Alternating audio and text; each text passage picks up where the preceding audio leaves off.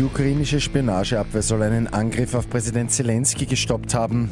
Die EU hat eine neue militärische Eingreiftruppe beschlossen. Immer zehn Minuten früher informiert. 88.6 Die Nachrichten. Im Studio Christian Fritz.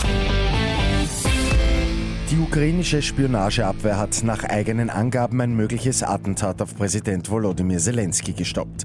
Eine Gruppe russischer Saboteure, angeführt von einem Geheimdienstler, sei in der Stadt Uschgorod festgenommen worden, heißt es.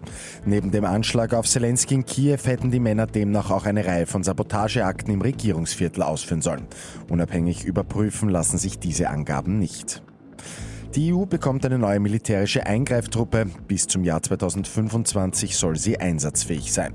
Sie ist Teil eines sicherheitspolitischen Konzepts, das die Außen- und Verteidigungsministerinnen der 27 Mitgliedstaaten gestern in Brüssel beschlossen haben. Auch Österreich macht bei dieser Eingreiftruppe mit. Im ersten Jahr will Deutschland die 5000 Soldatinnen und Soldaten der Truppe stellen. Und an mehreren deutschen Flughäfen streikt heute das Sicherheitspersonal erneut. Es wird wieder zu Flugausfällen und Verspätungen kommen. Beim Warnstreik letzte Woche sind auch Verbindungen von und nach Wien betroffen gewesen. Mit 886 immer 10 Minuten früher informiert. Weitere Infos jetzt auf Radio 886 AT.